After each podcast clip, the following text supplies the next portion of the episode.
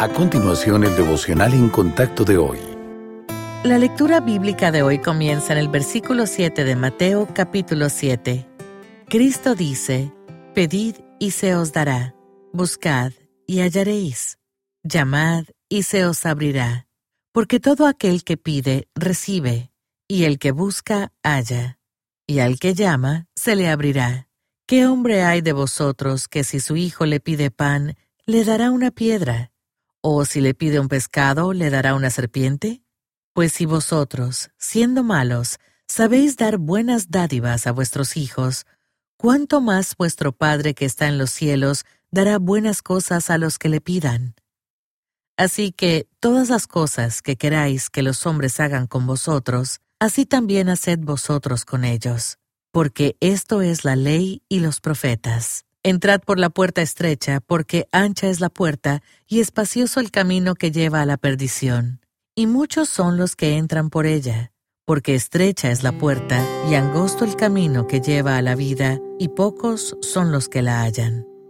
Ayer vimos lo que significa pedir algo a Dios y lo que ganamos haciéndolo. Pero también se nos dice que hagamos dos cosas más en nuestra búsqueda de Dios, buscar y llamar.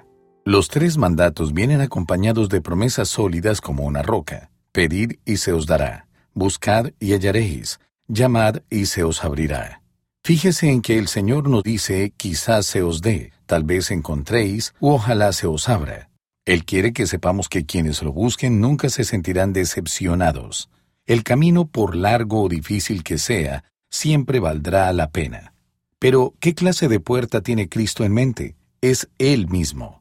En Juan 10, versículo 9, el Señor dice, Yo soy la puerta. El que por mí entrare será salvo, y entrará, y saldrá, y hallará pastos. El Señor es la puerta a través de la cual encontramos vida abundante y eterna.